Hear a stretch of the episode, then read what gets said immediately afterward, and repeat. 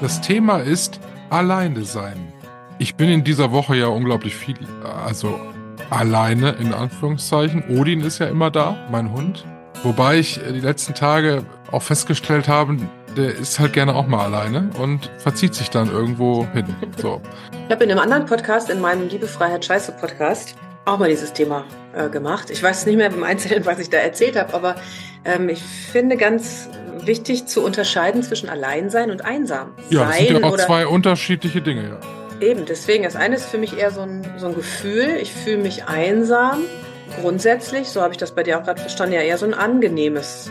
Ich bin ganz allein, also so mit mir, ne? Das hat ja was Schönes.